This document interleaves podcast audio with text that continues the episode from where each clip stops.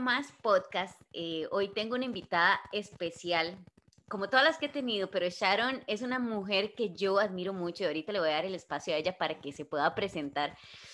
Una mujer que ha impactado mi vida, eh, de cómo es seguir adelante a pesar de las circunstancias, una mujer esforzada, valiente, y bueno, tengo muchísimos atributos más.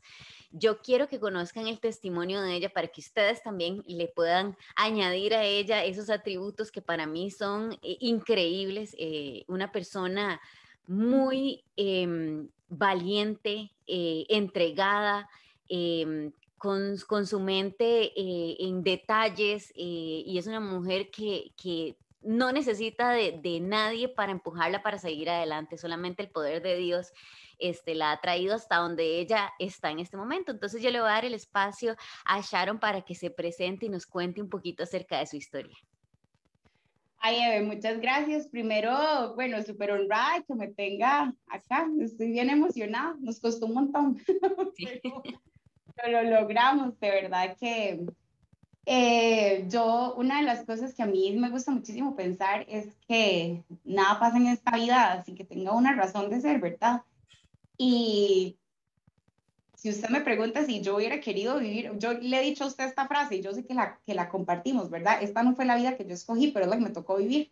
Y yo siempre, siempre me digo mucho eso. Probablemente si yo pudiera elegir al día de hoy y no vivir un montón de las cosas que he vivido, preferiría saltar, sinceramente, pero, pero tampoco siento que, o sea, también hasta cierto punto me siento agradecida porque siento que, pues obviamente me han hecho la persona que soy, ¿verdad? Eh, voy a empezar contándoles, mi, yo siento que esto dividió mi vida en, en dos, ¿verdad? Inevitablemente y no es algo de lo que yo hable ahora normalmente, incluso tengo personas que ahora son muy cercanas a mí, ¿verdad?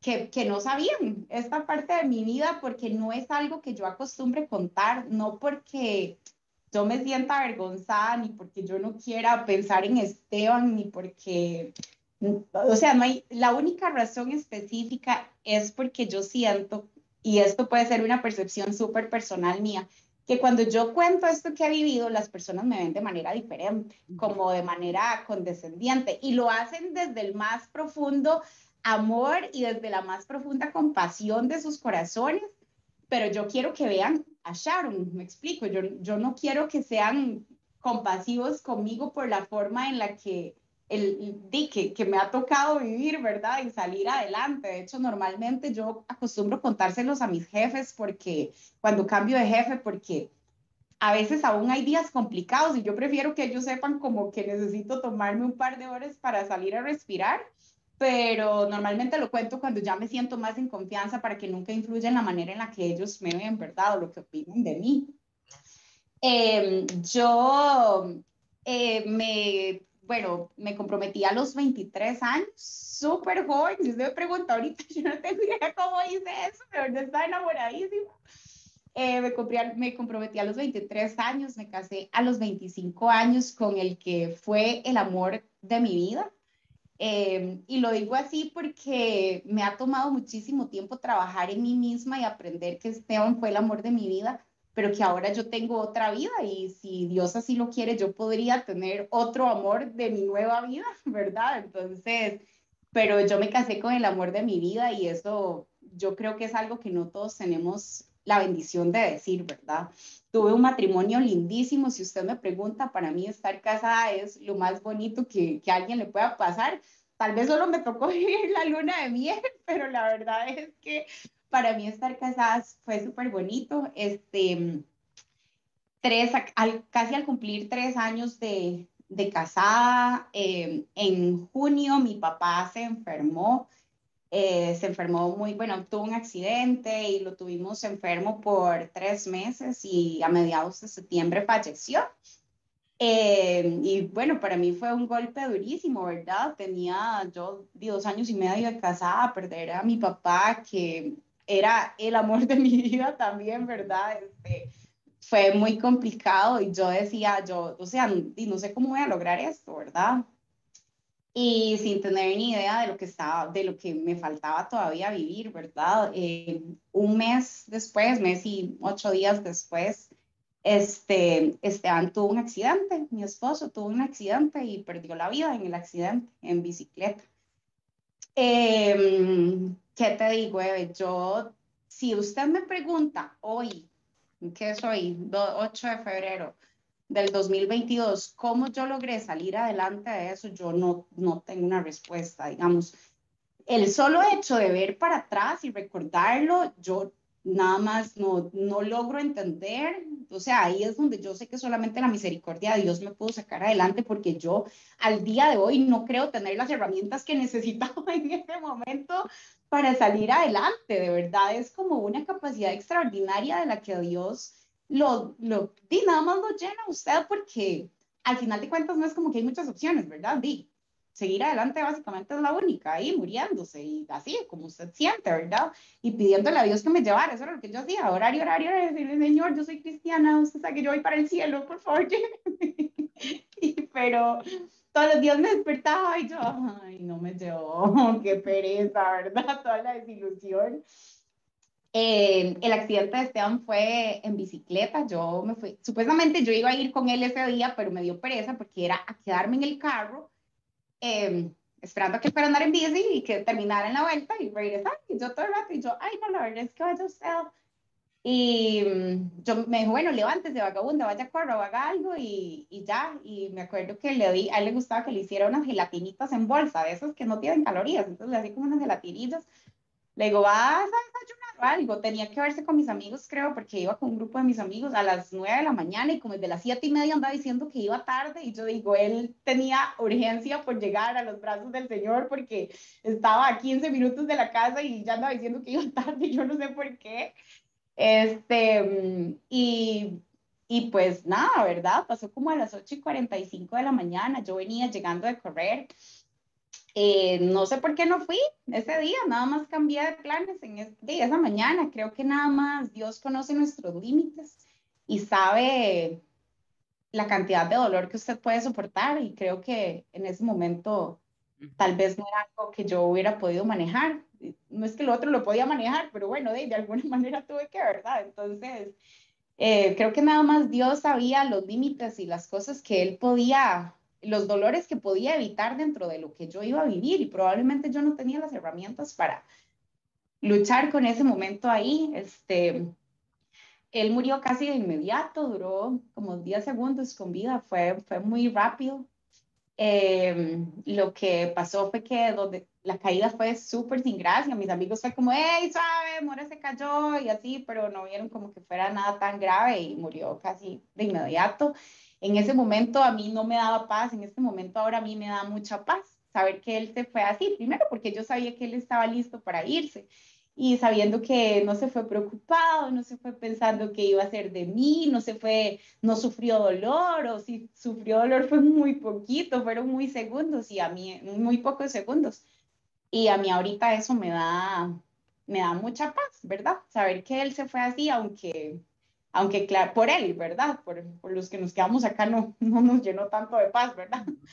Este, y, y, ¿qué te digo? Eh? Yo creo que desde, desde ese momento, y ahí te puedo hablar de qué ha sido vivir la vida cuesta arriba, ¿verdad? Este, a mí normalmente hablar de este tema ahora no se me complica tanto, pero definitivamente es un tema del que, en el que hay muchísimo dolor alrededor, ¿verdad? No es un tema bonito, no es un tema, y yo, o sea, para mí hablar de Esteban es siempre llenarme la boca de orgullo y de, y de cosas lindas, porque solo eso fue Esteban en mi vida, ¿verdad? Pero inevitablemente ese tracto fue un tracto muy doloroso, muy doloroso. Este, yo me acuerdo que yo le decía a la, a la psicóloga, yo me siento a la mitad, yo siento que a mí se me fue la mitad de la vida y yo ya no tengo planes sin él, yo no, o sea, yo no, no había nada que yo pensara, o sea, usted se casa, en teoría, para vivir con esa persona hasta el último de sus días, entonces yo no volví a hacer planes, yo no me volví a imaginar a una Sharon soltera, menos viuda, ¿verdad? Mm, entonces, Entonces era, era como muy complicado, ¿verdad? Obviamente. Eh, yo le decía eso a la psicóloga y la psicóloga me decía, tiene, claro, tiene toda la razón, usted prometió ser uno, eso es bíblico. Los dos prometieron ser una sola persona y entonces se fue uno y quedó a la mitad. Y entonces ahora necesitamos reinventar esa mitad, necesitamos reinventar y volver a ser una Sharon íntegra, completa, que, que pueda seguir adelante, porque si yo me quedé acá es porque Dios tiene un propósito para mí que hasta el momento no he cumplido, porque si no, o que sigo cumpliendo probablemente, porque si no, y yo hubiera venido por mí, me imagino. Exacto. Em, fue, fue durísimo, Eve, fue durísimo. Yo de verdad siento que cuando yo veo para atrás, solo veo el amor y la misericordia de Dios para conmigo en los momentos que menos lo merecía, porque yo en ese momento no estaba muy contenta con Dios, ¿verdad? Y ay, la gente le sale a uno con cada cosa y de nuevo, ¿verdad? Lo hacen desde, desde el más profundo de, sus, de, sus, de su amor más, más profundo, ¿verdad? Del corazón, pero le salen a uno con cada cosa, ay, Dios necesitaba otro ángel, Dios no necesita otro ángel, yo necesitaba más el esposo de lo que él necesita un ángel. Decirme esto, o sea, entonces y de nuevo, o sea, nadie tiene herramientas suficientes para lidiar con eso. Hoy, ocho años después, cuando, cuando yo en medio de alguna conversación, digamos, estamos hablando de que alguien se casa y es gente que me conoce hace recientemente, recientemente, los últimos cuatro o cinco años y que no es un tema que yo toco a menudo, de repente digo, ay, sí, yo cuando me casé, entonces, ¿cómo? ¿Cero? Y entonces todo el mundo, el go-to inmediato es que soy divorciada, ¿verdad? Porque es, es, más fácil pensar que una persona es divorciada que una persona es viuda. Que tal vez es más común, ¿verdad? Entonces, y, y ya yo como, sí, sí, pero bla, bla, no sé qué, y así, ¿cómo? Y aún así así que para más valiente, y yo la gente ni, o sea, ni se imaginan ni piensan, ¿verdad? Y ya cuando yo les cuento, cuando yo, ya, porque de nuevo, yo no tengo problema en decirlo, pero ocho años después, cuando les digo, y yo, esta hago mi introducción, yo no tengo problema en hablar de este tema, pero te voy a contar, ¿verdad? Tranquilo. Yo soy viuda, o sea, la persona se queda muda por tres minutos, no sabe cómo responder, porque es, es algo que la persona probablemente no espera, ¿verdad? Y entonces, si no lo esperan ahora, imagínense, pues, ¿qué herramientas iba a tener la persona ahí para, para hacer algo con mi dolor? Que, by the way, no había nada que pudieran dejar, hacer, decir o dejar de decir que, que hicieran que yo para sentir mejor, ¿verdad? No era como que iba a hacer la diferencia. Sin embargo, uno sabe la gente que está ahí. Y si yo estoy acá, es, es, son, es por ustedes, por, por el grupo de amigos, por el grupo de la iglesia, por el grupo de mi familia, que, o sea, literalmente me llevaban alzada. O sea, yo de verdad pienso, o sea, cuando yo pienso en, en, en cómo yo pasé ese proceso, sea, nada más la gente iba viviendo la vida por mí, porque yo no tenía energía suficiente para hacerlo. O sea, mis jefes quitaron el peso del trabajo, mis amigas quitaron el peso, o sea, me llevaban comida, me, o sea, lo que sea, el, el, que me hace el pelo me lavaba el pelo, bueno, me dio una locura que me dio un mes entero que no me podía lavar el pelo, no me pregunte por qué, yo un mes entero no me lavé el pelo y nada más lloraba y decía que no podía, no le puedo explicar al día de hoy cuál era la locura que me entró, ¿verdad? Que no me podía lavar el pelo. O sea, mi mamá me ofrecía que si quería ella me ayudaba a bañarme porque eran unos pleitos, pero no me quería bañar, no me quería levantar de la cama y mi mamá, que es la persona más maravillosa que ha puesto los pies en la tierra, ¿verdad? Ella fue tan valiente porque mi mamá se estaba muriendo del dolor igual que yo, pero necesitaba ser fuerte para, para sacarme adelante a mí, ¿verdad? Y, y a veces, yo me acuerdo que a veces me decía, Sharon, necesito que abra las cortinas de este cuarto, se levante y salga a llorar al sillón si quiere. Pásese al sillón a llorar, pero no se puede quedar llorando aquí en la cama más. Ya son las 10 de la mañana y necesito que se levante. Así que si quiere, vaya a llorar al sillón. ya hora de cambiar de locación, pero no puede seguir encerrada aquí en el cuarto. Porque si mi mamá me hubiera dejado seguir llorando en el cuarto, Eve, yo seguiría llorando en ese cuarto. O sea, de verdad, llega el momento en el que toma toda la fuerza de voluntad y la decisión de decir, o sea, no me voy a morir, ya, ya le oré demasiado a Dios que venga por mí y no viene. yo no voy a atentar contra mi vida hasta el día de hoy, eh, delante de Dios, Él conoce mi corazón, nunca he pensado en atentar contra mi vida, pero en el momento en el que Él me hubiera dado un, pase, se lo hubiera aceptado. O sea, le hubiera dicho, si Él me hubiera dicho, me la llave, por favor, ahora, lo antes posible. Pero nunca he pensado en atentar contra mi vida, por eso cuando a mí me, me, me me causa muchísimo dolor cuando me cuentan de alguien que atentó contra su vida, porque yo digo, yo no me puedo imaginar viviendo más dolor del que yo he vivido. O sea, yo no, no puedo imaginar la verdad.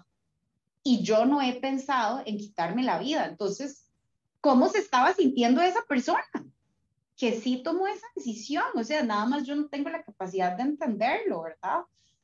Em, pero yo sí, siento que, que mis grupos de apoyo, la gente que tuve alrededor, yo tengo amigas, las, las chiquillas del grupo de nosotros que, o sea, nos veíamos solo para que yo llorara y comiera algo, básicamente, y lo hacíamos así todas las semanas y, y ya, y una de ellas que amo por el corazón, ¿verdad? Me decía, le doy dos meses más para que llore, y ya, dos meses más y se acabó, y a cada rato me decía eso, ¿verdad? Hoy, porque nos tenemos demasiada confianza, pero era gente que literalmente nada más lloró conmigo y cargó mi dolor como si fuera de ellos. Eh, no, no, no sé cuánto tiempo, no, no, no puedo imaginarlo. La gente le dice a uno, ay Dios, en la vela, le dice, ay Dios mío, qué duro. Mañana es el día más difícil, el funeral. Y, y uno al principio cree que sí. La gente no tiene idea de lo que están diciendo, Dios mío, el día más difícil es el funeral. Y nada, sí, es horrible, es lindísimo, pero lo, lo, terrible son tres meses después, seis meses después, cuando la gente ya siguió con la vida y uno nada más di, no, no tiene vida, básicamente, ni ganas de vivirla, ¿verdad? Entonces, es, es, o sea, uno dice, no, ese no es el día más difícil, ni cerca de serlo, ¿verdad? Al, final de cuentas, el día del funeral usted tiene dos días de no verlo, tres días, demasiado. Y al final de cuentas lo estás viendo ahí en la caja. Sea como sea, ¿verdad? El día de la vela yo eh, no había dormido el día anterior, ¿verdad? Y, y insistí en que yo me quedaba en la funeraria, que yo no me quería ir, ¿verdad? Obviamente, quería estar con él hasta el último segundo mientras fuera posible. Y mi tío lo que hizo fue acercar un sillón y decir, bueno, ya, si ella se quiere quedar aquí, entonces que se acueste. Y acerqué el sillón a, a la caja y ahí dormí toda la noche y ya, porque yo no me quería mover de ahí, ¿verdad? Obviamente eso era lo que yo, lo que yo quería en, en ese momento y, y dormí y ya, porque sentía que era una forma de tenerlo cerca, ¿verdad? Fuera como fuera. Pero los tiempos después se son, son durísimos y, y cuando yo veo personas pasando, digamos, a mí me, me transporta inevitablemente cuando otras personas pierden a su esposo o a su esposa, ¿verdad? El año pasado uno de mis jefes perdió a la esposa súper inesperadamente y, y, o sea, yo nada más no puedo parar de llorar y yo decía, la gente va a pensar que estoy loca, dirá, sí, todos queremos mucho a este jefe, pero o sea, ¿qué le pasó a Sharon? No para de llorar, está desconsolada, ¿verdad?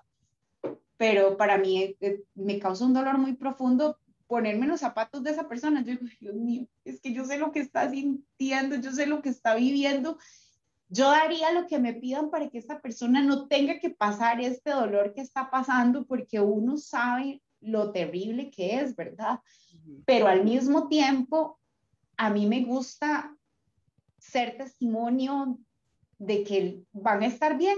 Yo a todo el mundo le digo, vea, yo no sé cómo, yo no sé cuándo, no le, no le puedo explicar, no, no sé decirle cómo y sé que en este momento no tiene ni el más mínimo sentido que yo le diga que las cosas un día van a estar bien porque usted nada más no entiende cómo esto puede estar bien, pero le prometo que las cosas van a estar bien.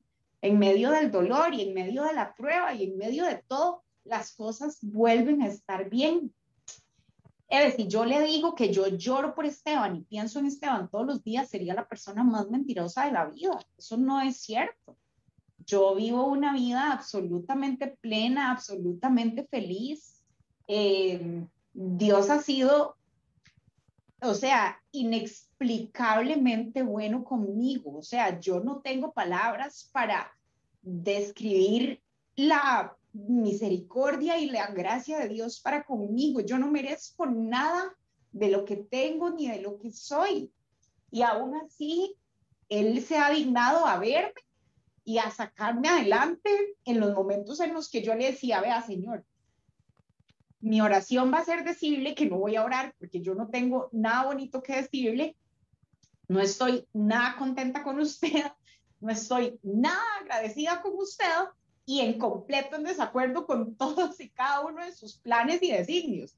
Así que lo mejor que puedo hacer en este momento es quedarme callada para que no me porte un rayo, porque básicamente eso es lo único que le puedo decir. Y así estuve por mucho tiempo. Y yo recuerdo que yo llegaba a la iglesia y la gente me decía, ay, estamos orando por usted. Yo les decía, sí, de fijo, porque sigo viva y yo no. Así que de fijo alguien tiene que estar orando por mí, porque, porque yo no estoy orando por nadie, ni por mí, ni estoy orando del todo. Así que de fijo. Y, y vieras que yo no estaba enojada con Dios, estaba, estaba resentida, ¿verdad? Pero no era como enojada de, del odio, de, de, era nada más, o sea, usted no entiende nada, usted no sabe lo que está haciendo. O sea, en serio no. Yo le, vea, yo, eh, uno se vuelve un poco loco y tras de todo, de repente uno no está como el más cuerdo, ¿verdad? Y le pasan esas cosas y ya, ¿verdad?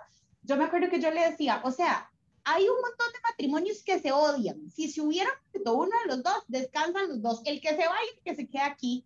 ¿Por qué me tengo que quitar el esposo a mí? Que teníamos un matrimonio lindísimo. O sea, ¿qué le pasa? En serio. Y y, y, y nada, era, era Esteban, era él, era la persona que él tenía que utilizar, utilizarlo a Esteban para dar testimonio, para alentar a algunas personas y utilizarme a mí. Yo no sé por qué, ¿verdad? Nada más porque, sí, porque sí.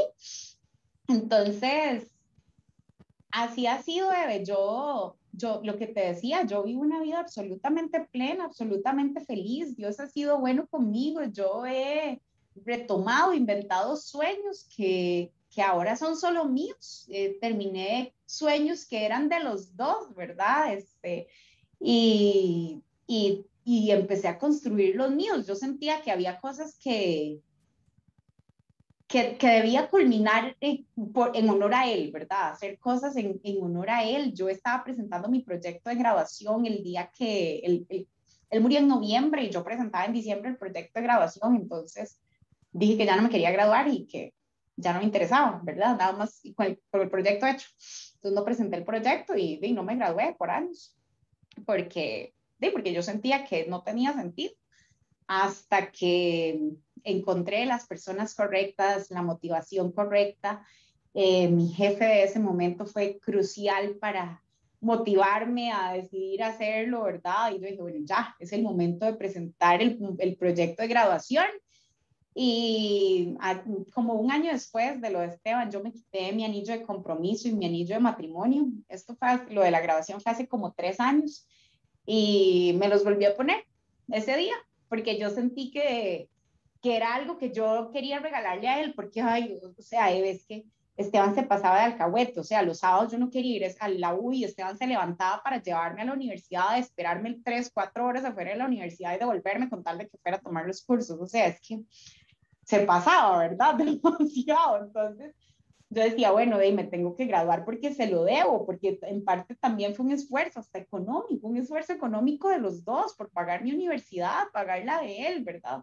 Entonces ese día me volví a poner mis anillos de matrimonio y de compromiso y yo dije, bueno, listo, este fue el último día que me los puse porque se lo debía a él y están guardados con todo el amor de, de mi vida, pero esa, por ejemplo, fue una decisión complicada, el momento de decir, bueno, di, yo ya no estoy casada y yo ya no tengo por qué usar mi anillo de matrimonio, mi anillo de compromiso.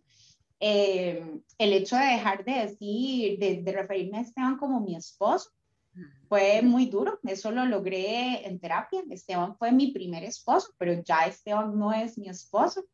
Eh, y no sé si voy a tener otro esposo, pero pero Esteban fue mi primer esposo y fue el amor de mi vida, el amor de esa vida mía, ¿verdad? Que, que yo tuve y, y yo no podría estar más agradecida con Dios eh, ahora, hoy, mm, ocho años después.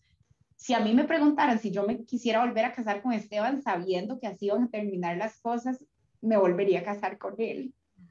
Esteban fue de las cosas más bonitas que yo he vivido y siento que estableció eh, parámetros de lo que yo debo y no debo aceptar en mi vida cuando, cuando he cometido el error, porque he cometido el error de, salir con personas que al final de cuentas no han sido relaciones en las que me he sentido absolutamente apreciada.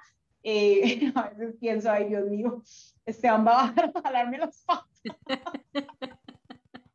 me va a matar porque, porque yo decía, nunca en la vida, jamás Esteban hubiera hecho semejante cosa o permitiría que alguien lo hiciera. En un tiempo que Esteban y yo fuimos novios, terminamos y volvimos a casarnos, entonces tuve un novio ahí medio lado el pelo cuando, cuando terminamos y me hizo, me hizo una grosería como jugando, pero como que me golpeó físicamente. Ya habíamos terminado él y yo, pero este chico me, me golpeó, fue como en una broma, pero a Esteban no le gustó. Y yo le conté porque seguíamos de amigos y me dijo, vea Sharon, yo le doy 10 minutos para que usted llame a su mamá y le diga lo que pasó.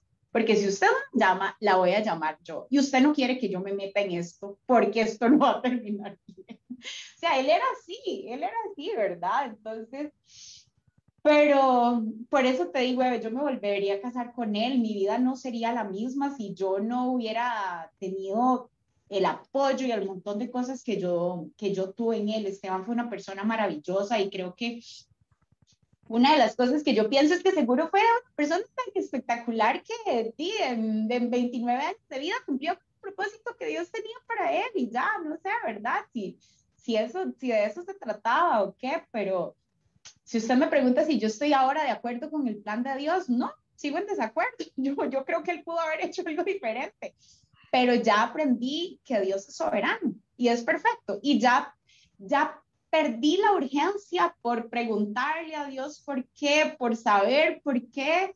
Simplemente comprendí que tengo que amar a Dios sin, sin encontrar respuestas a las preguntas. Ya, porque a veces le dice a uno, ay, algún día, algún día. No, eh, yo estoy segura que me voy a morir sin entenderlo. Me volveré a casar, tal vez, y amaré a una persona tanto o más de lo que amé a Esteban y me moriré sin entender por qué Dios se lo llevó, pero ya no necesito saber, porque ya tengo la capacidad de volver a confiar en su soberanía, en su plan perfecto para mi vida, en, de volver a creer que en medio de todo Él me estaba sosteniendo. Después de que oraba diciéndole que no iba a orar, a veces me decía, bueno, la verdad es que aunque no se lo diga, Él sabe lo que estoy pensando. Entonces, ni para qué estoy haciendo el ridículo, ¿verdad? Porque ¿Y por qué lo sabe? Y yo le decía, ay, bueno, señor, ya, usted me creó, usted creó este corazón y este cerebro diminutos que no tienen la capacidad de comprender lo que estoy pasando. Nada más, no tienen la capacidad. Luego leyendo un libro que me encanta, es súper comercial y mucha, muchísima gente lo ha leído, el que se llama, con razón le llaman El Salvador. Creo que, ajá. Eh, en medio de algo de lo que yo estaba leyendo, Dios, porque mi perspectiva era como, usted no sabe lo que yo estoy viviendo. O sea, Dios no entiende, él, él, no entiende, no sabe lo que yo estoy viviendo, el dolor, ¿verdad? Eso era lo que yo pensaba en ese momento. Y leyendo esto, ¿verdad? Este, empiezo a entender cómo Dios vio morir a su hijo, ¿verdad? de manera voluntaria. O sea, si a mí me hubieran pedido que se perdiera el universo entero y salvar a Esteban, yo hubiera escogido esa opción. me explico. Y él escogió todo lo contrario. Si a mí me hubieran dado el poder de resucitar a Esteban de ahí donde estaba, también lo hubiera hecho. Eve, Dios tenía el poder de bajar a su hijo de esa cruz si hubiera querido, y de manera inicial no hacerlo ir a esa prueba. ¿Para qué no necesitaba salvar a nosotros?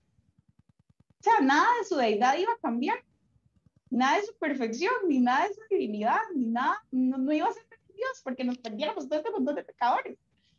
En nada. O sea, en absolutamente nada. Si acaso y más bien reafirmar su deidad diciendo, ve, se perdieron, se los dije, no me hicieron caso, tomen, estaban advertidos. Él podía evitar ambas cosas eh, y no lo hizo por amor. Yo no lo hubiera hecho. Por eso no soy Dios, de fijo.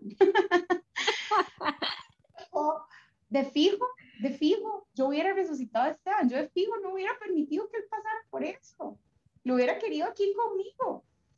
Y Dios tenía la capacidad, Él sí sabía lo que yo estaba viviendo.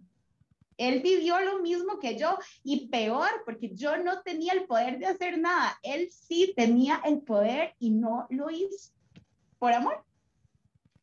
Que era una de las cosas que cuando yo estuve en terapia, a mí me costaba entender, antes de entender que él también lo estaba, que, Dios también lo vivió de esa manera, ¿verdad? Porque yo le explicaba a la psicóloga que yo no estaba enojada con Dios, pero que yo seguía en desacuerdo. Entonces, conforme ella y yo fuimos como desarrollando una relación, una vez ella me entendió, claro, lo que pasa es que usted sigue creyendo en el poder de Dios. Entonces, eso es lo que más le molesta, saber que Dios sí lo podía resucitar y no lo resucitó. Eso es lo que más le molesta, saber que sí podía hacer algo y no lo hizo. Y claro, ese día sí me cayó el 20, ¿verdad? Como dicen, yo dije, claro, esto es lo que yo le resiento a Dios. Usted podía hacer algo y me vio llorando, me vio revolcándome por el piso, me vio a punto de morirme de dolor y no hizo nada por evitarlo, al revés. ¿Verdad? Entonces era lo que a mí me costaba entender y ya luego entendí que, que él sí sabía de lo que yo le estaba hablando, que había di, un proceso que yo tenía que, que cumplir, que hasta el día de hoy, lo que te decía, sigo sin entender, pero ya no me interesa entenderlo. Yo me levanto absolutamente feliz y llena de energía y, y me hace mucha gracia porque eso es como, es una, algo que me identifica mucho, ¿verdad? La gente me molesta mucho y, y se ríe mucho de mis niveles extraordinarios de energía. la vez pasada le digo a sí, exacto, eléctrica y como esta, o sea, yo, yo tengo como una actitud de sí puedo, sí quiero, que me hace meterme en más enredos de la cuenta porque asumo y asumo cosas y luego estoy volviéndome loca, ¿verdad? Pero, pero hace unos días le decía, le me dice mi jefe, ¿cómo se siente? Y recuerdo por qué, y yo, ay, no sé, estoy, yo no sé, yo me siento como el 50%, en serio. Y me dice, bueno, todo bien, porque su 100% es como el 200% de una persona normal. Entonces, usted está al 50, está como al 100 de otra persona, así que estamos en todo. Y yo me siento súper agradecida por eso, bebé. Yo tengo, o sea, yo, digamos, los cumpleaños y cosas así son fechas que a mí me, que yo amo, ¿verdad? Porque yo digo, Dios mío, ¿cómo me costó llegar hasta acá, ¿verdad? Estar viva para mí es un logro.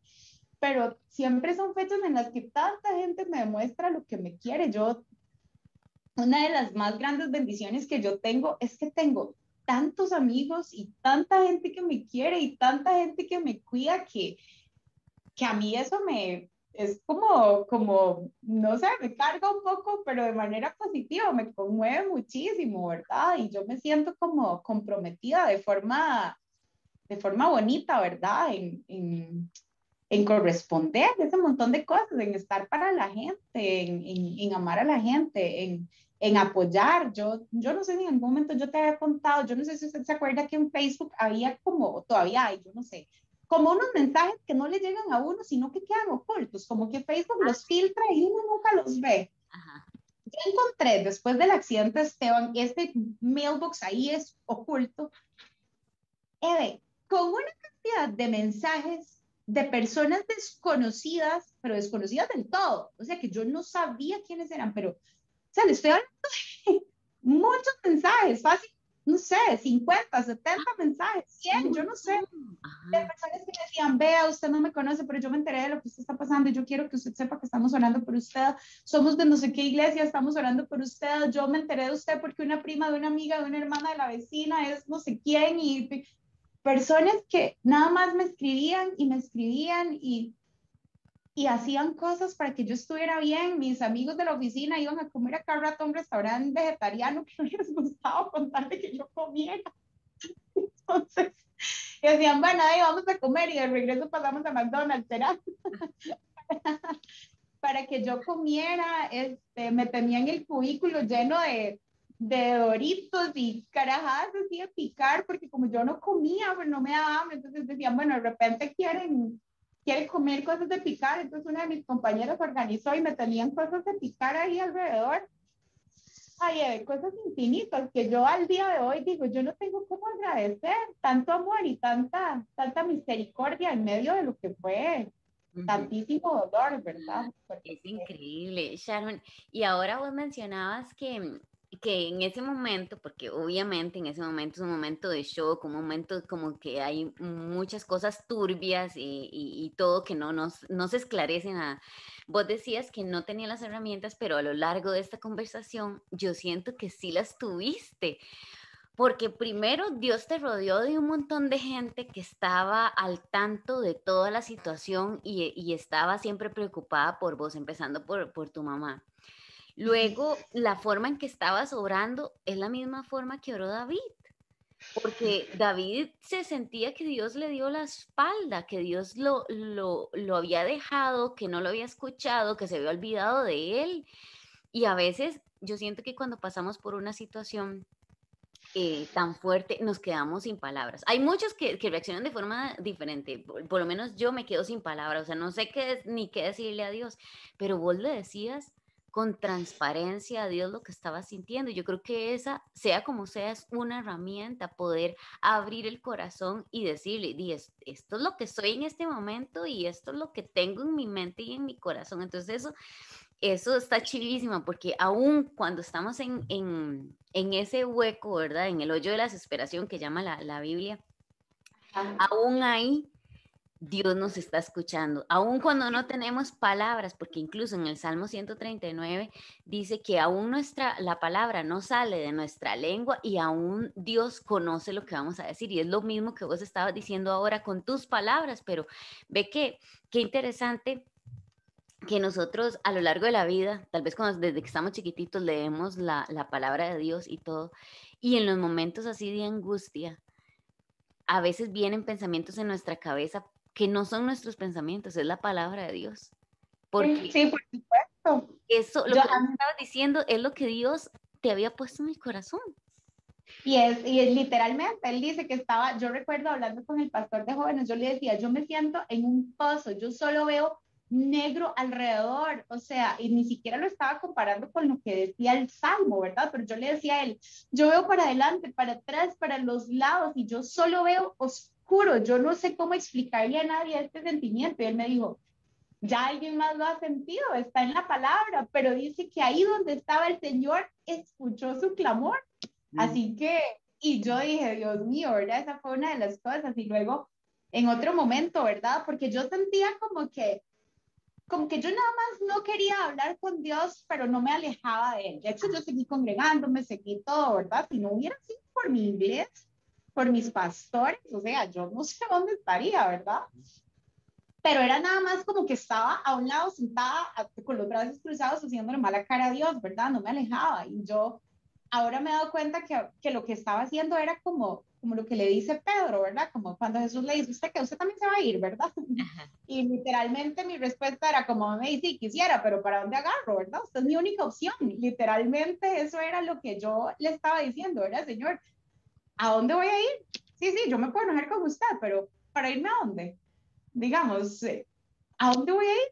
Si usted es el único que tiene realmente algo para mí, digamos. Si hay en este mundo alguien que en algún momento va a poder hacer algo por mí, por más que en este momento esté enojada con usted, de asustada, así que, de sí, me podría enojar, pero ¿por dónde agarro? ¿Cuál es la otra opción, digamos? Exactamente. Y Sharon, te quería preguntar, yo sé que en, el, en al inicio tal vez eh, era muy difícil pensar en, en en leer la Biblia o, acordarse de un versículo o orar por algún versículo en especial, pero ya después hay algún versículo que vos pensés, este, de este me agarré, de con este salí adelante, este fue lo que me ayudó a ir poco a poco a salir de, de este pozo. Hay dos, ese del pozo, que es, bueno, te acabo de contar que me pasó con mi, con mi pastor de jóvenes y... fue un, un, versículo que yo eh, parafraseé en mi cabeza porque en realidad yo no puedo decir en Romanos 5, ¿verdad? Que dice que donde sobreabundó el pecado, sobreabundó la gracia, ¿verdad? Pero para mí... Yo la voy a interrumpir. Yo le escribí un versículo a usted y es Romanos 5, 4 al 6. No lo, o sea, porque mi perspectiva era como, no era como que donde sobreabundó el pecado, sobreabundó la gracia, sino que yo lo, yo lo que hacía era como traducirlo a que conforme aumentara mi dolor, iba a aumentar, abundar su gracia para para curar mi dolor. Me explico, como no tanto en el pecado, sino como que Dios se iba a multiplicar tanto cuanto yo lo necesitara. Digamos, yo, yo a él le pedía, por favor, quíteme ese dolor porque realmente era un dolor hasta físico, ¿verdad? En muchos momentos costó muchísimo respirar, que de hecho ese es otro tema y otro testimonio, pero ahí se me desataron unos ataques de ansiedad que yo puedo decir que los vencí hasta hace como dos años, pero fueron empeorando, fueron creciendo y fueron adueñándose de mi vida al punto en el que yo ya no podía tener una vida normal y eran peores incluso que el mismo de, cuando enterré a Esteban, ¿verdad? Porque por supuesto el ataque de ansiedad va, la ansiedad va creciendo porque es una forma en la que el cuerpo aprende a responder por todo y por nada, literalmente. Pero eran dolores físicos, o sea, de verdad había días en los que mi cuerpo no me aguantaba, o sea, a mí me dolía mucho la piel, era seguro entre, o sea, me imagino que era en parte de deshidratación, cosas porque no quería comer, no quería, y aún así yo comer del todo, por, por verdad, pero no, digo, obviamente no era lo mismo, entonces yo de verdad físicamente me sentía mal, ¿verdad? Entonces yo decía, bueno, en medio de, de, todo ese dolor, ¿verdad? De, de, todo lo que yo me sentía, yo quería pensar eso, que, que conforme yo iba avanzando, conforme las cosas se ponían peor, la misericordia y la gracia de Dios y su amor iban creciendo. Yo le decía, si, si usted no me puede quitar este, o sea, si usted no me puede quitar así, arrancar este dolor, que yo mañana me levante y me sienta como si aquí no hubiera pasado nada, entonces nada más en este momento en el que estoy, porque obviamente eran crisis, ¿verdad? En algunos momentos yo le decía, en este momento yo necesito, por favor, y yo le decía como que me ponga como un bálsamo o como una curita o algo que me deje doler ya, porque en serio en este momento estoy como en el límite.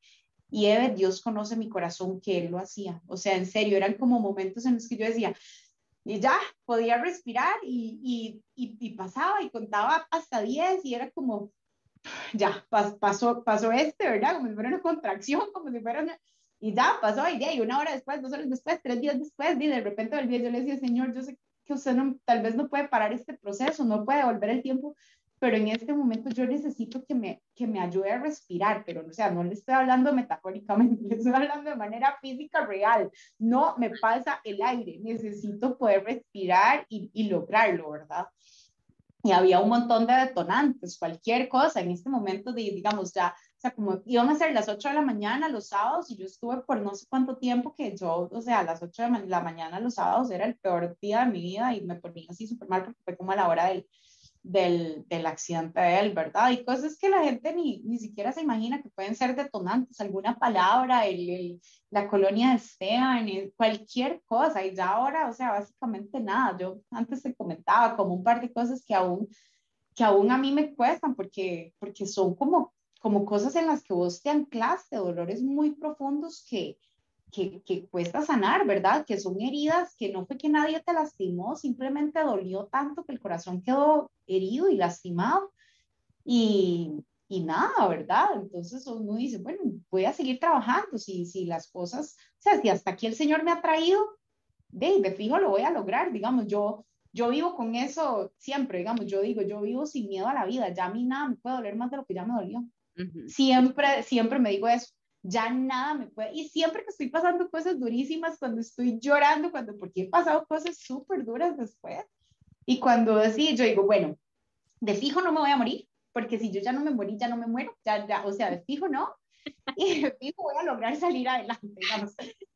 O sea, es de fijo, o sea, de fijo lo voy a lograr. Nada más necesito, Señor, que me ayude a sentirme mejor en este momento. Ya sé que voy a poder, porque la gente le dice, tranquila, si va a poder, sí, sí, ya sé que voy a poder, ya sé, pero igual me siento fatal.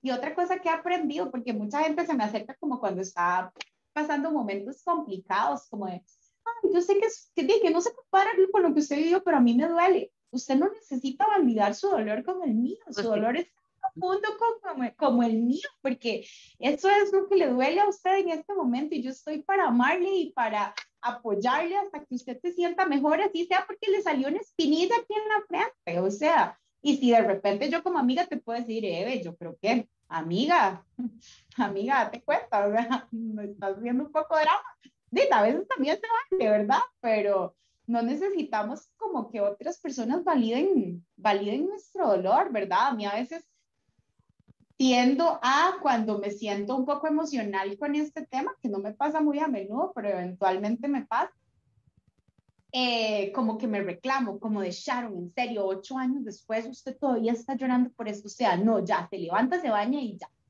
Y yo misma regaño a la Sharon que está regañando, era como de, yo no necesito permiso para sentir nada. O sea, y eso lo he tenido que aprender, porque yo misma me obligaba a, ya tengo que estar bien.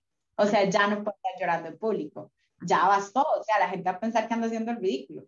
¿Qué le importa lo que diga la gente? Exactamente sentir lo que yo siento y yo necesito vivir lo que estoy viviendo. Y si hoy, ocho años después, yo necesito llorar porque necesito eso, entonces eso es lo que mi corazón necesita. Y lloro media hora y me tomo un vaso con agua y salgo a correr y ya, pues, ya pasó. Y ya pasó. Y listo, y listo. Y eso fue todo. De hecho, este año me pasó, ay, fue una locura, fue súper, súper extraño el, el día del aniversario de, que murió Esteban, el 2 de noviembre, llego al gimnasio y empiezan a contar que uno de los amigos de ahí del gimnasio tuvo un accidente en bici, justo ese día, el día antes. Y a mí de una vez eso como que me revuelca todo por dentro, ¿verdad? Y empiezan a contar y y yo, ay, Dios mío, ¿qué está pasando, verdad? Yo no me estoy sintiendo como súper bien, ¿verdad? Y ya, y no le di mucha bola. Y claro, yo súper preocupada por mi amigo, que estaba bien, pero sí había sido un accidente complicado. Y tras de todo iba para la clase de spinning. Entonces terminé de hacer CrossFit, subí a hacer spinning. Y donde llego a hacer spinning, están otras compañeras de spinning hablando, ah, sí, no sé qué. Ay, estas bicis son súper peligrosas. Mi esposa la vez pasada salió volando, cayó como a los 200 metros, al otro, no sé qué. Eve, yo sentía que yo caía acostada. Ahora, o sea, te estoy hablando hace tres meses y yo decía, me voy a descomponer, me voy a descomponer aquí, ya yo no puedo escuchar más esto, no puedo, no puedo respirar. Y entonces yo dije, estas locas van a pensar, porque mis amigos son como más de CrossFit, ¿verdad? Entonces está en el piso de abajo, entonces me fui para abajo, a llorar y todo, ¿qué le pasó? ¿Qué le hicieron arriba? Y yo necesito que me den un segundo, ya casi les explico, pero no puedo con esto. Y ya, o sea, nada más me senté y ya les dije, yo chiquillos, van a pensar que estoy loca, pero es que me pasó esto y todo. O sea, Sharon, ¿qué le pasa? ¿Quién en la vida va a pensar que está loca? O sea, por supuesto, tiene toda la razón y todo el sentido. Lloré cinco minutos y diez minutos después me bajan las lágrimas de reírme con mis amigos de las tonteras que estábamos hablando y ya, y todo estaba bien. Pero había, hay, hay cosas que te van a mover, que te van a recordar y usted no necesita el permiso ni la validación de nadie para sentir lo que sea que usted esté sintiendo. Tiene toda, toda la razón, o sea, no tenemos que por, por qué justificarnos. Y, y, voy a leer el versículo que estábamos hablando y es aquí donde, donde Pablo está hablando acerca de las tribulaciones y de los problemas y todo. Y entonces dice que la paciencia prueba y la prueba esperanza y la esperanza no avergüenza, porque el amor de Dios ha sido derramado en nuestros corazones por el Espíritu Santo que nos fue dado. Y para mí esta es la visión que yo tengo de esta historia de, de Sharon, que fue una prueba que causó en ella un antes y un después, porque mm, tengo la bendición de conocerla desde antes eh, y, y, luego después... No cuentas, nos conocemos hace como 17 años. ¿eh? Qué bien. Estamos jovencititicos. Nos conocimos a los 10 años. Uy, sí, imagínense.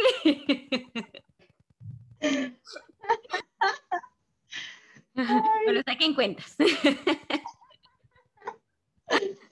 Pero bueno, tengo la bendición de conocer a Sharon desde, desde antes y para mí es una mujer, como les decía al, al inicio, una mujer a la cual admiro, pero he visto la evolución de ella a través del tiempo, a través de las pruebas y para mí este versículo representa la vida de ella porque la paciencia de ella a seguir adelante en medio de la prueba, la esperanza que, porque ustedes ahorita conocen una pinceladita de ella en este podcast, pero si usted la conoce, una, una persona, por eso yo ahora dije eléctrica, porque es una persona que tiene una chispa de vida, este, que, que, es lo que dice aquí, que ella tiene esperanza y en sus ojos usted lo puede ver, ¿verdad? Y que ella no se avergüenza de eso. Por el contrario, por eso ella lo está contando el día de hoy. Y siento que el amor de Dios ha sido derramado de la en la vida de ella porque a pesar de que ella no sabía cómo iba a salir adelante, no sabía qué iba a pasar, quiénes la iban a ayudar, eh, cuáles eran los siguientes pasos, el amor de Dios se derramó sobre la vida de ella para que ella pudiera seguir adelante. Y hay una historia que contaste ahora que me llamó mucho la atención porque yo también lo viví. Em, yo he tenido dos pérdidas cuando yo perdí a mis bebés, yo también me resentí mucho con Dios porque yo decía, bueno, pero ¿por qué? Si yo oré por esto, ¿por qué?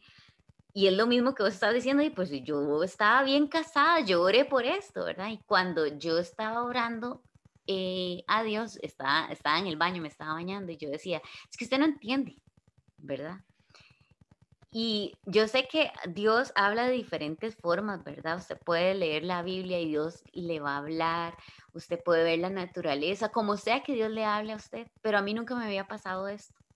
Yo escuché la voz de Dios que dijo, yo sí sé, y, yo me quedé así, pero yo soy muy, eh, no sé, a veces como, mm, como incrédula a veces con esas cosas, ¿verdad? Porque yo digo, no, no tiene que ser tan místico. Bueno, esto me pasó a mí.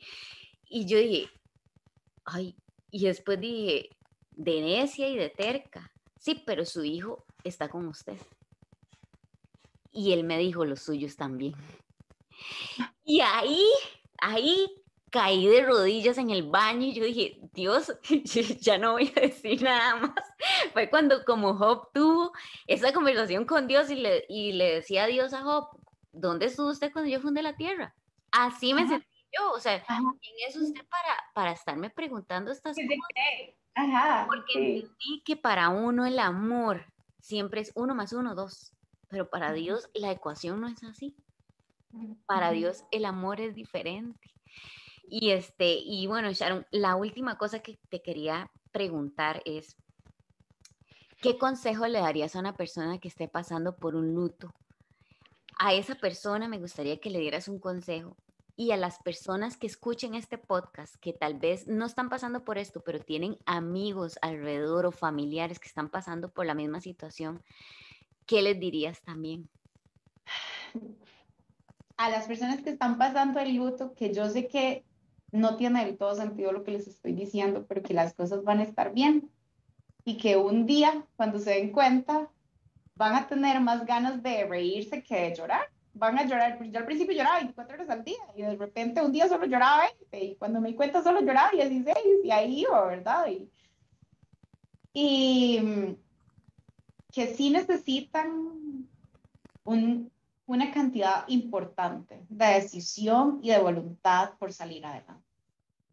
Uno tiene que proponerse salir adelante y hacer pasos pequeñitos, retarse a lograr hacer cosas que lo ayuden a uno a salir adelante. Debe quedarse llorando en la cama es facilísimo. O sea, yo podría estar aún llorando en la cama. En serio, me alcanzarían las lágrimas y el dolor. De verdad, es que es que en serio, o sea, usted necesita de manera voluntaria un día decir, yo voy a salir adelante. Yo no sé cómo, yo no entiendo cómo, yo no tengo las fuerzas, yo no tengo las herramientas, yo no tengo ni las ganas para empezar pero yo sí voy a salir adelante. Yo sí voy a salir adelante. Y yo eso lo aplico en toda mi vida. Si usted, me, si usted habla con mi jefe, si usted, una de las cosas que más me describen cuando normalmente piden como, como feedback mío o cosas así, y personas sin conocerse, todos contestan que lo más impresionante mío es el can-do attitude, ¿verdad? Siempre dicen eso, como de, Eh, hay que, tranquilo, yo no tengo idea cómo se hace eso, pero yo, el, déjeme averiguar y el miércoles le cuento para cuándo está. Yo nunca le voy a contestar que no. O sea, yo soluciono. A mí, o sea, y yo digo, esa, esa es una de mis cualidades, ¿verdad? De decir, sí voy a poder. Claro, por lo que yo te decía, esta motivación que tengo de, o sea, yo ya sé que yo puedo con lo que sea. Claro, porque yo sé que Dios ha estado de mi lado y porque obviamente yo sé que Él me ha sostenido, ¿verdad?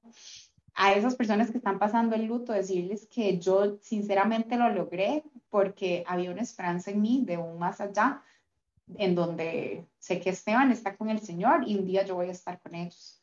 Em, pero sin esa esperanza, sinceramente no sé si lo hubiera logrado. Creo que no tendría la capacidad y las fuerzas para haberlo logrado. las y, y que, que, busquen ayuda si la necesitan. De verdad, yo busqué ayuda en mis amigas. A veces la ayuda era, siéntese conmigo, escucharme llorar y llorar y llorar y hablar de Esteban y llorar toda la tarde y las otras pobres ahí de llorando conmigo nada más, porque ¿qué les quedaba? ¿Dónde agarraban? ¿Verdad? Era la única opción que tenía. y eso, eso, implicaba el contrato, entonces, sí, ni modo. y, pero yo, me sentía eh, con derecho a buscar ayuda y también desarrollé un empoderamiento también para poner límites, ¿sabe? Porque llegó el momento en el que las personas solo me querían hablar de eso, solo querían tocar ese tema, solo querían... Entonces tuve que tener también un empoderamiento importante para decirle, gracias, pero vieras que yo no me siento a gusto hablando de este tema. O gracias por cómo te estás comportado, gracias por esto, pero prefiero que no me trate así, ¿verdad? Cuando lo que yo te decía, que no me gusta que me traten de manera condescendiente o ese tipo de cosas, como sé que lo estás haciendo desde el lugar con más amor que hay en tu corazón, pero no quiero que lo hagas, me está haciendo daño. O alejarme de personas, personas que tuve que eliminar por completo de mi vida porque me estaban haciendo daño, porque no me permitían ser feliz, porque sentían que yo estaba destinada a estar triste, una viuda triste para el resto de mi vida las tuve que eliminar, o sea, vistiéndose de personas que me amaban y que amaban a Esteban, nada más justificaban esas actitudes. Y tuve que empoderarme para decir, yo no tengo por qué tenerlos en mi vida. O sea, yo tengo derecho a ser feliz, porque eso es lo que Dios quiere y eso es lo que Esteban querría. O sea, Esteban no vivió más que para hacerme feliz. O sea, literal, Esteban no ponía una alfombra para que yo pasara porque ya era demasiado.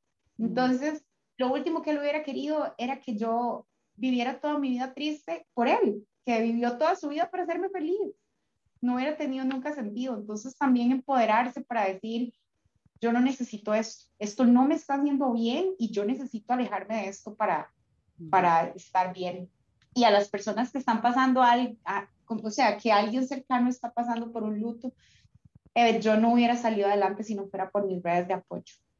A veces yo de verdad sé que nada de lo que las personas hagan van a hacer que uno se sienta mejor, no van a quitar el dolor, pero en serio, a veces llegar y que, o sea, que alguien llegue con un pedacito de pan y, y un café y decirle, no vengo que hablemos del tema, nada más vengo a estar con usted 20 minutos. O a veces un mensaje de texto, no estoy esperando que me conteste, nada más le escribo para que decirle, a mí eso me pasaba mucho. La gente me escribía como, ya, nada más paso a decirle que la quiero demasiado, que espero que esté bien, ni siquiera tocando el tema. O sea, eh, espero que esté bien, estoy orando por usted, si necesita algo, aquí estoy, ni siquiera estoy esperando que me conteste el mensaje, eh, nada más paso a dejarle muchos besos y mucho amor. Eh, sentir la presencia de la gente, sentir que la gente está ahí. O sea, es, es nada más la energía que uno no tiene en ese momento. Hay una historia, cuentan, yo no sé si será cierto, pero me encanta que dicen que cuando una, cuando una orca pierde el bebé, las otras orcas le ayudan a cargar, le, le, ayudan a cargar el bebé, porque para que ella en ese momento, o sea, digo, obviamente no puede con todo, ¿verdad? Entonces dice que ellas pueden, ellas lo hacen, ¿verdad? Para, para cuidar a la orca que está viviendo ese dolor impresionante que solo mujeres absolutamente espectaculares han tenido la capacidad de superar, porque no sé, ¿verdad?, cómo lo hacen, porque eso tiene que ser otro, otro dolor que es otro tema, ¿verdad? Pero a mí me llena eso. Y a veces la gente me dice, usted se involucra demasiado, llora demasiado por las otras personas, se carga demasiado. ¿Cómo yo no me voy a cargar con gente que literalmente, o sea, nada más me echó al hombro y me cargó por meses? O sea, nada más se hicieron cargo de la vida mía porque, porque sabían que yo no podía en ese momento con eso. Necesitamos ser esa orca que agarra su dolor y, y se lo dividen y lo cargan entre todos hasta que el dolor va disminuyendo porque, de, porque sí, la persona a veces quiere reírse, a veces quiere llorar, a veces quiere estar acompañada, a veces quiere comer, a veces no quiere comer, a veces va a estar de chichas, no quiere saber nada de nadie. Aprender a respetar esos espacios y estar cuando la persona quiere. Y yo creo que sí es muy importante eh, identificar señales. Hay, o sea, hay personas que sí podrían tomar decisiones incorrectas en ese momento y yo creo que nunca está de más y esto ya es como en general con respecto a la salud mental, ¿verdad? Y emocional. Creo que es importante que estemos atentos de las señales de las personas que amamos y, y, e identificar cuando las personas necesitan un acompañamiento más fuerte, más importante o incluso ayuda profesional. Yo necesité ayuda profesional, definitivamente no tenía las herramientas y no podía.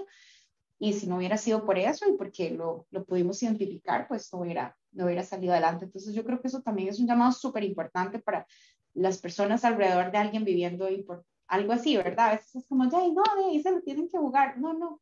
A veces sí necesitamos un poco de ayuda, de adquirir herramientas que no tenemos, a nadie le enseñan en la escuela qué hacer en ese caso, ¿verdad? Son herramientas que usted no tiene y no tiene por qué tener, además, ¿verdad? Entonces, yo creo que eso también es súper importante.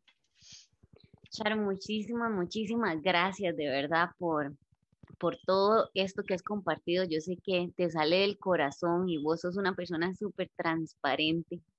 Entonces, gracias por contarnos todo este nivel de detalle y de verdad nosotros oramos para que si usted este, amigos del podcast nos está escuchando y está pasando por una situación o conoce de alguien que está pasando por una situación así, eh, tenga algunos tips de ayuda. Y de hecho, ahora Sharon dijo que ella, ella pasó por esto, este, gracias a Dios, porque ella tiene una esperanza. Si usted no tiene esa esperanza y no conoce a Jesucristo, que es una historia que nosotros también le quisiéramos contar. Si usted no lo conoce, y no sabe qué es tener esperanza, contáctenos. Acá están, acá abajo les vamos a dejar los contactos para que usted pueda este, mandarnos un mensajito. Con mucho gusto nosotros eh, le podemos contestar. Incluso si lo que quiere nada más que oremos, nosotros lo vamos a hacer. Entonces, muchísimas gracias por escucharnos y nos vemos en la próxima. Chao.